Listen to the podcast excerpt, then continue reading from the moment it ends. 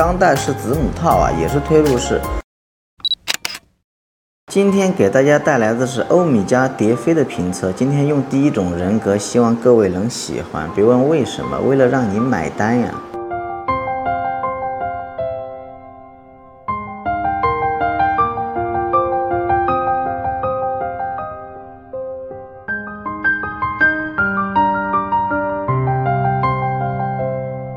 说起二级品牌正装入门款，性价比最高、非常经典、耐看的款式就两个：万国波涛斐洛和欧米茄小蝶飞。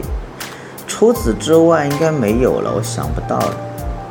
但这两款表呢，却有不同。万国波涛斐洛大家都知道嘛，它用的就是伊塔二八九二或者 SW 三版，改了刻字吧。就有了自产三五幺幺幺机芯，而欧米茄呢就更任性一点，用的是伊塔二八九二深度定制，改了同轴擒纵而来的自产二五零零机芯。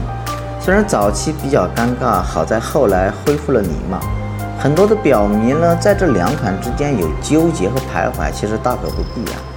波涛飞洛的钢带是少见的米兰带，戴在手上不能说不好看，只能说很怪异不常规，所以他们完全。不太相关，蝶飞的精髓就是钢带配皮带也说得过去，博涛的精髓就只有皮带款了，它们并不冲突啊。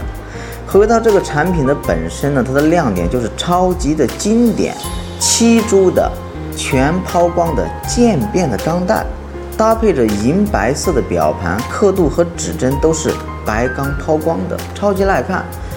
说缺点的话呢，就是防水有点差。后盖是钥入式，表冠是推入式，钢带是子母套啊，也是推入式，操作起来稍微麻烦点。